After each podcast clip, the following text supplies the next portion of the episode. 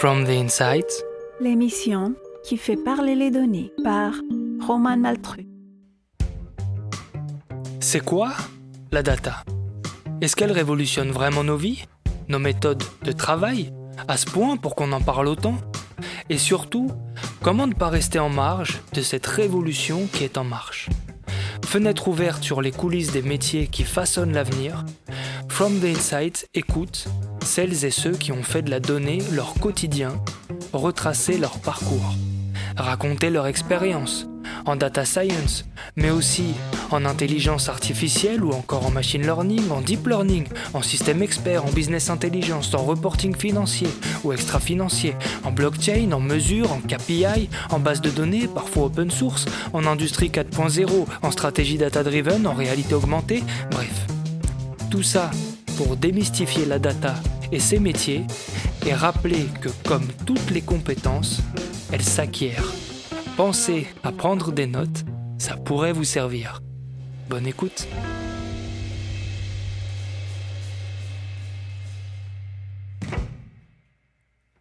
Bonjour à toutes et à tous, j'espère que ça va pour vous. Aujourd'hui, nous allons parler de transparence des données et de la démonstration par les données des engagements qui sont pris par Recyclivre. En effet, Recyclivre est une entreprise à mission, et en tant qu'entreprise, elle a pris des engagements, comme par exemple lutter contre l'illettrisme. Si le label Bicorp vous dit quelque chose, eh bien dites-vous simplement que Recyclivre faisait partie des 30 premières entreprises françaises à obtenir cette certification. C'est le sujet de ce dernier volet de mon échange avec David Laurin. Je vous souhaite une bonne écoute.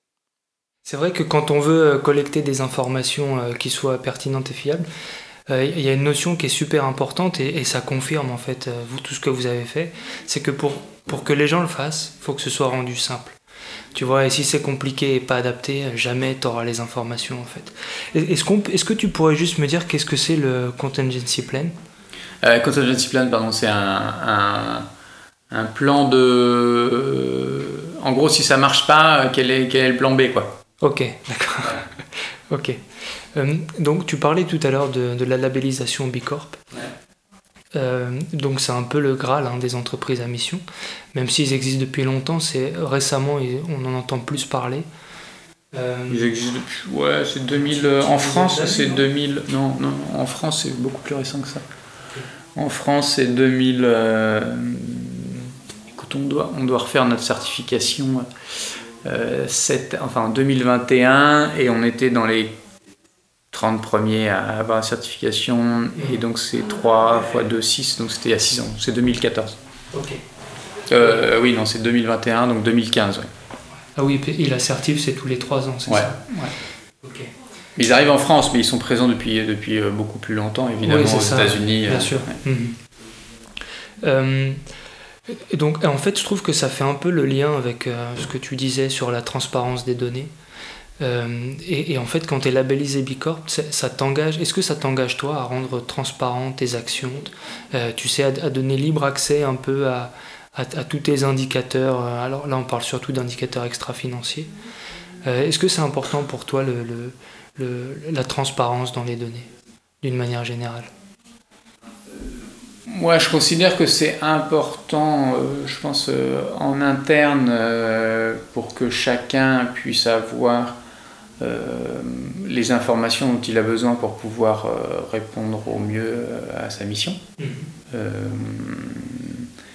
et que bah, si tu n'as pas les bonnes infos, c'est difficile de pouvoir prendre les bonnes décisions. Bien sûr. et après, sur l'externe, après nous par exemple, on ne publie pas nos comptes. C'est-à-dire qu'on les, on les, on les dépose, mais on ne les publie pas depuis, euh, bah, depuis qu'on a le droit, donc euh, depuis 2016 je crois, ou 2017. Euh, on est dans un environnement qui est quand même concurrentiel. et donc nous, on considère qu'il y a des données qu'on n'a pas envie que nos concurrents connaissent. Bien sûr, oui.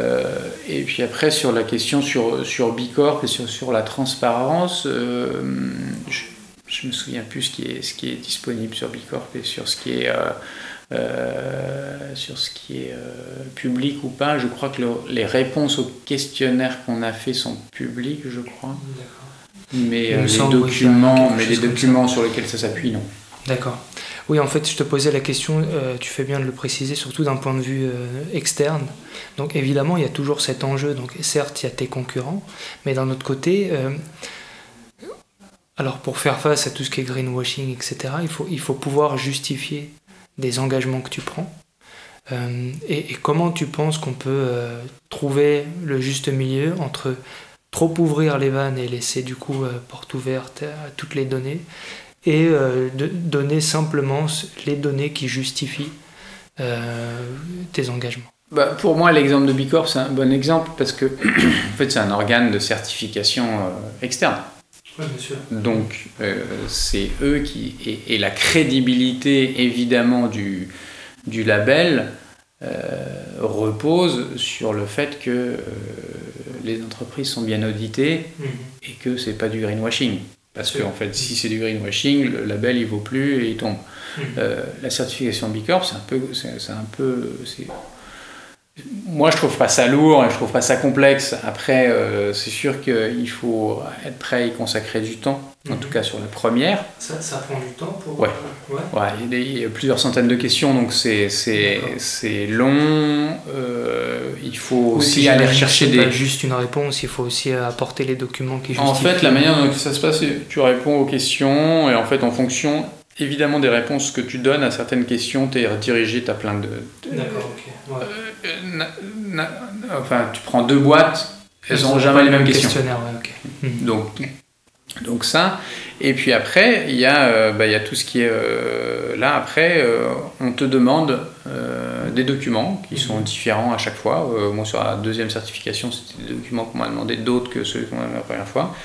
Et tu passes une demi-journée, je pense, au téléphone avec quelqu'un aux États-Unis euh, qui euh, te pose des questions et qui euh, te demande mais pourquoi tu as répondu B à ça alors que à la question 57 tu as répondu A.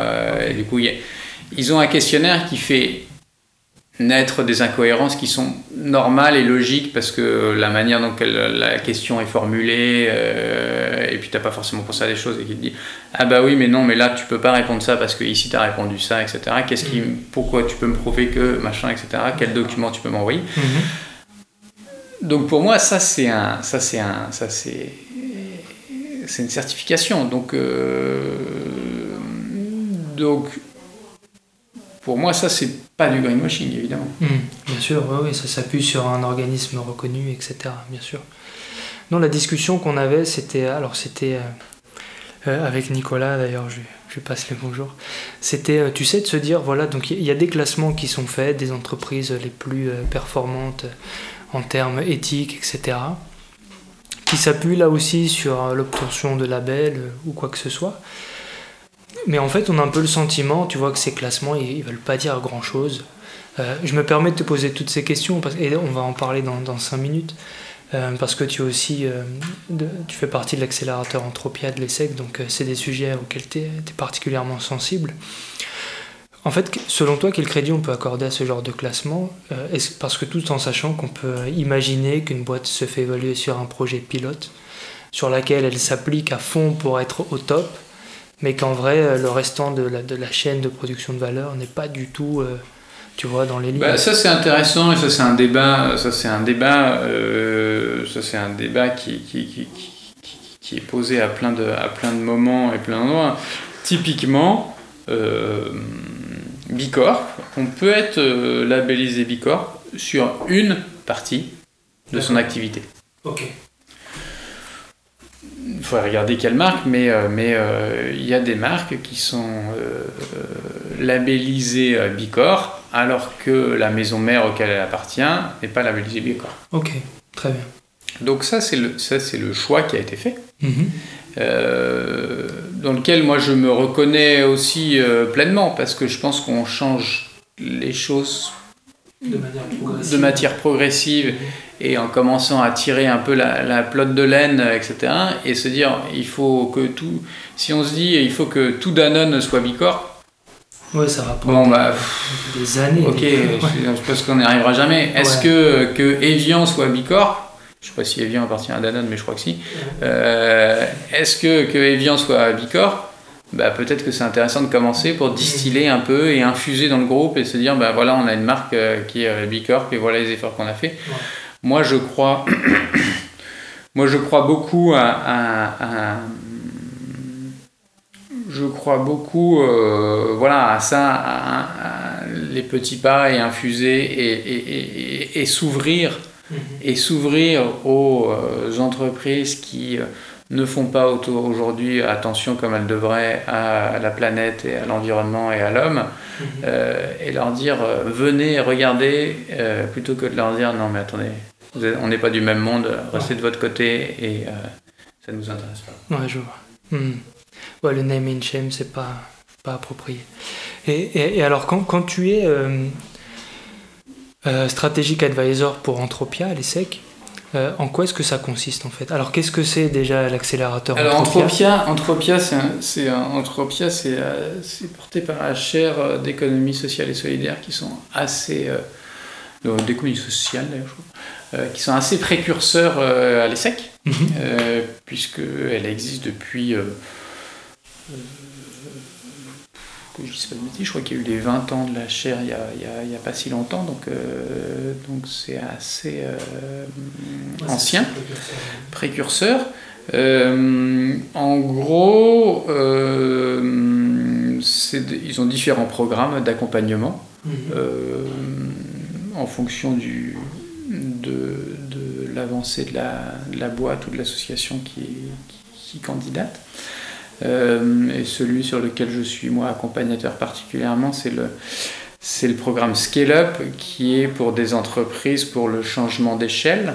Euh, et donc c'est que des entreprises ou des associations qui ont euh, un qui cherchent à avoir un impact, mhm. mais aussi un modèle économique. D'accord. Euh, et donc moi mon rôle, moi j'ai moi j'ai moi j'ai moi j'ai été euh, j'ai été euh, lauréat, enfin je sais pas comment on dit lauréat de Scale Up en 2014 ou 2015 on était on était cinq, cinq entreprises où j'étais accompagné moi ah, pendant tu faisais tu as fait partie ok d'accord. Pendant six mois euh, pour réfléchir un peu, prendre un petit peu de hauteur par rapport, au quotidien et notamment réfléchir sur ce qui est la marque entre guillemets de fabrique d'Entropia, c'est le business plan, euh, ce qu'ils appellent le business plan social, mhm. c'est-à-dire euh, comment est-ce qu'on concilie voilà, l'économique et l'impact et euh, réfléchir hein, euh, voilà, à notre impact et où est-ce qu'on est qu'on peut le mettre, où est-ce qu'il est plus efficace de le mettre et comment est-ce qu'on fait les choses euh, dans la, dans la durée. Et donc depuis, depuis 4-5 ans, je dirais, moi je suis passé de l'autre côté de la barrière et donc j'accompagne des projets. Mhm. J'accompagne des projets à impact, j'ai accompagné... Euh, j'ai accompagné J'ai accompagné le Social Bar, qui est, qui est qui est un bar tout à fait euh, respectable et intéressant. Euh, et là, en ce moment, j'ai accompagné Poiscaille qui fait de la, qui fait, c'est les paniers de la mer, euh, c'est les paniers de la mer responsables. Où il va se fournir en poissons, en crustacés, etc. auprès de, auprès de pêcheurs qui font de la pêche durable. D'accord. Euh, et vous pouvez commander chez Poiscaille euh, et vous avez votre, euh, votre, votre panier avec votre poisson dedans qui arrive ah, tout frais et tout. Tout frais, ok. et, quand tu dis accompagnement, en fait, tu les aides à trouver leur, leur business plan ben, social, En fait, c'est, c'est, on, a, on a en gros 8 rendez-vous pendant 6 mois. Mhm. sur lequel ben, on travaille ensemble pour, sur différents sujets. Et là, par exemple, j'accompagne cette année J'accompagne deux structures, une qui s'appelle euh, Avec nos proches, euh, pour, qui s'occupe des, aidants, euh, et puis une autre qui s'appelle la MedNum, pour la médiation numérique, qui sont sur des projets beaucoup plus numériques et beaucoup plus voilà, d'accessibilité au numérique et, tout ça. Et je les accompagne, je les accompagne pour juste provoquer ce moment où, pendant une heure et demie, deux heures de rendez-vous, en fait, ces personnes-là, il faut que, là, en l'occurrence, c'est que des, que des femmes, euh, sortent, de leur, euh, sortent de leur quotidien. Mm-hmm. Et euh, je, suis là juste pour, pour leur poser des questions et en fait qu'elles se posent elles-mêmes les questions et pas du tout leur apporter des réponses évidemment, mais c'est juste que provoquer des discussions et des, et des, et des, euh, voilà, et des cheminements dans leur tête qui font que euh, ça va chambouler un peu euh, ce qu'elles ont pensé, etc. et prendre du recul, se dire ah ouais mais on n'avait effectivement pas vu ça, mhm. on va travailler là-dessus et peut-être que c'est une, peut-être que c'est une voie sans issue, mais peut-être que c'est une sorte de, de, de, de, business qui, qui, auquel ils n'avaient pas pensé ou tout ça. Donc c'est vraiment un temps vraiment privilégié d'échange. Mhm. Et dans ce cadre-là, dans le cadre euh, d'Anthropia, eh, ces personnes-là ont aussi euh, euh, quelques séminaires pendant six mois où ils se retrouvent tous ensemble et ils travaillent sur différents sujets d'impact. Super. David, j'ai une question à te poser. Alors tu sais, nous on est, on est très généreux. Supposons qu'on te donne demain 10 millions d'euros. Qu'est-ce que tu en ferais?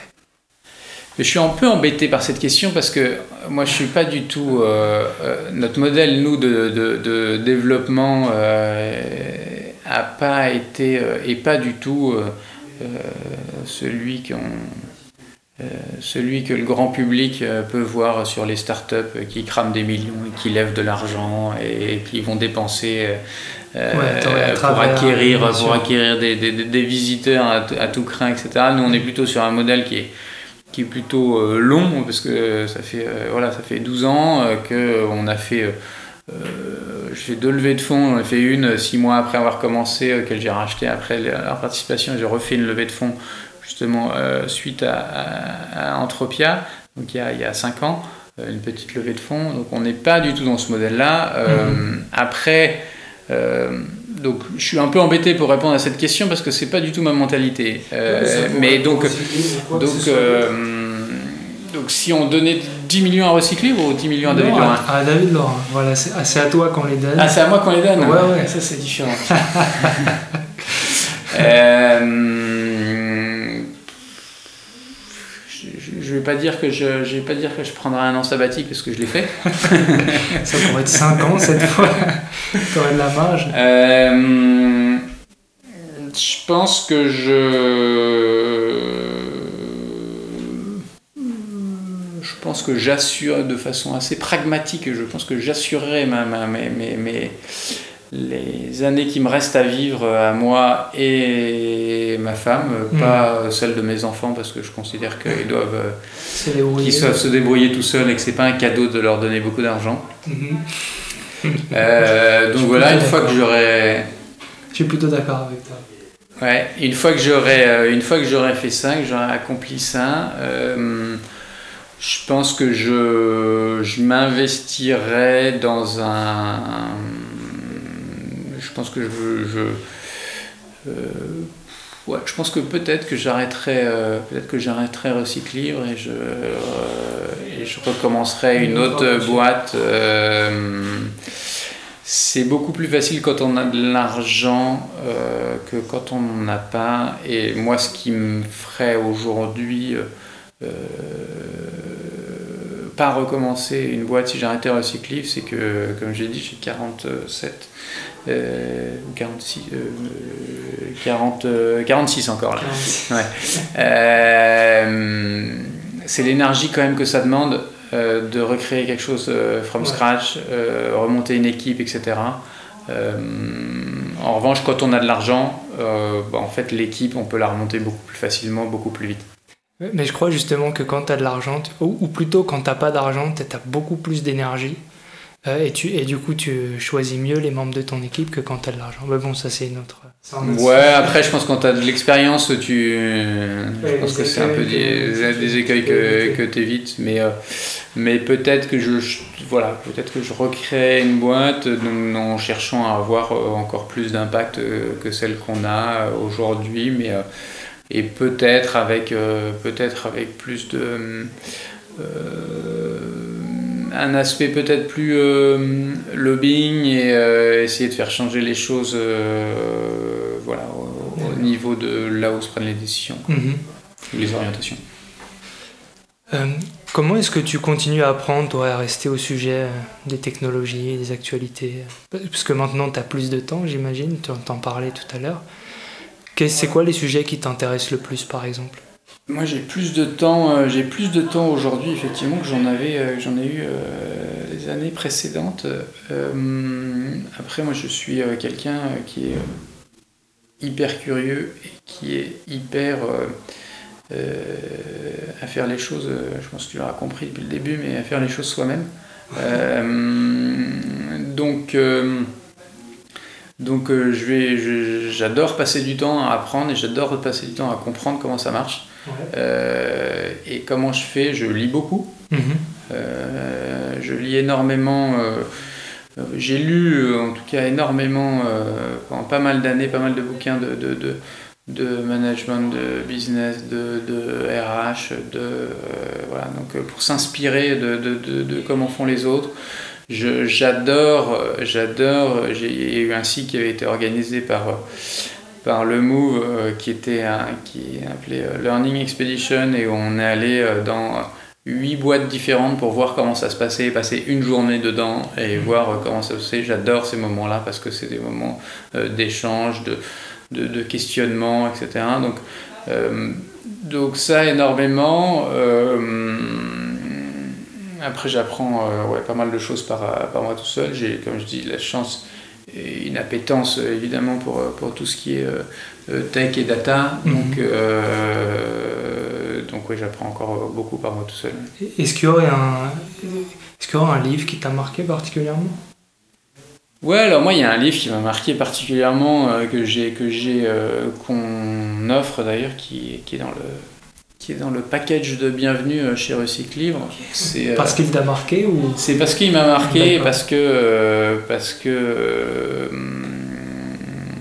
et parce que c'est Liberté et compagnie d'Isaac Gates, euh, qui est en gros qui est en gros sur l'entreprise libérée, qui est un des précurseurs de l'entreprise libérée. Quand je dis j'ai lu beaucoup de livres, j'ai lu beaucoup de livres là-dessus. Euh, sur le sujet, des livres qui sont euh, récents comme d'autres qui sont beaucoup plus anciens, parce que c'est un, c'est, un mouvement qui est, qui, qui, est assez ancien, euh, qui revient au bout du jour aujourd'hui, mais qui, est très ancien, on est sur la troisième vague.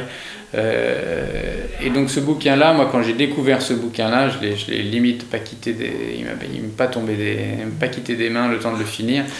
Et c'est un bouquin qui est hyper concret avec des exemples euh, voilà quand on est quand on est dans une boîte et encore plus quand on, je pense quand on est dirigeant ou dirigeante d'une boîte euh, qui fait tellement écho à énormément de choses vécues euh, et qui moi qui m'a apporté énormément de réponses sur des questionnements tout bêtes quoi. Liberté et compagnie c'est ça ouais, Isaac Gates qui est un, et qui est un prof à l'ESCP qui est un peu le la, figure entre guillemets de l'entreprise libérée aujourd'hui et, et, euh, c'est tellement empreint euh, de bon sens mhm. et justement sur les, sur les questions de transparence et qu'est-ce qu'on rend accessible et tout ça, c'est-à-dire mais si vous ne donnez pas la bonne information à la personne, comment voulez-vous qu'elle fasse bien son boulot? Bien sûr, oui effectivement. Euh, et donc ce livre-là, il est il est sur Recycling, donc je mettrai. Il est sur. Euh, bah, je sais pas s'il est recyclé parce que parce qu'on le parce qu'on n'en récupère pas souvent parce que personne ne le donne on pas peut, souvent. On peut on peut réserver des livres s'ils sont pas encore disponibles. Ouais, on peut mettre une alerte. Ouais, ça c'est. Mais je crois qu'il y en a il y en a il y en a quatre ou cinq euh, là-bas en attente de nouveaux collaborateurs. Espérons que ça, que ça porte ses fruits. David, une dernière question avant de te laisser. Euh, quel conseil tu donneras à un entrepreneur ou un manager qui voudrait exploiter ses données mais qui ne sait pas par où commencer? Euh, bah, quand on ne sait pas par où commencer sur, sur plein de sujets, quand ça nous paraît euh, énorme, trop gros et qu'on ne sait vraiment pas comment ouvrir la porte, c'est vraiment essayer de faire par des, par des petits pas et, euh, et avant de prendre tout le sujet de la data d'un département, prenons-le à, à l'échelle d'une personne ou de deux personnes ou d'un projet euh, familiarisez-vous avec pardon, les, hum, les outils, euh, parce qu'il y en a qui sont plus ou moins faciles à appréhender ou pas. Euh, et puis après, euh, et puis après c'est, si vous pensez que c'est, c'est, vital, faites-vous accompagner, soit par, enfin, par des freelances, par, par les personnes, que vous recrutez et tout, mais la data et mesurer ce qu'on fait, c'est vital aujourd'hui et c'est impossible de vivre sans. Quoi. Ouais, bien sûr. Ouais, ouais c'est clair que ne pas, être, ne pas être une entreprise data-driven aujourd'hui, c'est presque suicidaire. Hmm. C'est tout l'objet de ce podcast d'ailleurs. David, je te remercie beaucoup pour ton temps. Euh, je, vais, je, vais, te libérer parce que je pense que toi aussi tu commences à avoir un peu faim. Merci beaucoup et puis euh, à très bientôt. Merci d'avoir écouté cet épisode. J'espère que cet échange vous a plu et que vous avez appris des choses intéressantes sur la manière dont est organisé Recyclivre. Nous avons parlé de structuration de l'entreprise autour des données, de comment est-ce qu'elle les utilise, comment est-ce qu'elle les interprète. Nous avons parlé de transparence des données, de l'importance de déployer des solutions logicielles qui sont accessibles à tous. Pour ma part, j'ai trouvé cet épisode très enrichissant et je suis vraiment très heureux de ma rencontre avec David. Si l'épisode vous a plu, pensez à nous laisser une note sur Apple Podcast et si vous voulez recevoir d'autres épisodes aussi enrichissants, abonnez-vous à la newsletter. C'est disponible sur fromtheinside.com. La semaine prochaine, je recevrai Fabien Offrechter, qui est l'actuel directeur de Avas Blockchain. Nous parlerons évidemment de blockchain, mais pas que. Je ne vous en dis pas plus, on se retrouve la semaine prochaine. À bientôt. Cette émission a été préparée avec Nicolas Fronto et Raphaël Bazoumian pour le mixage. Retrouvez-nous sur fromtheinside.com.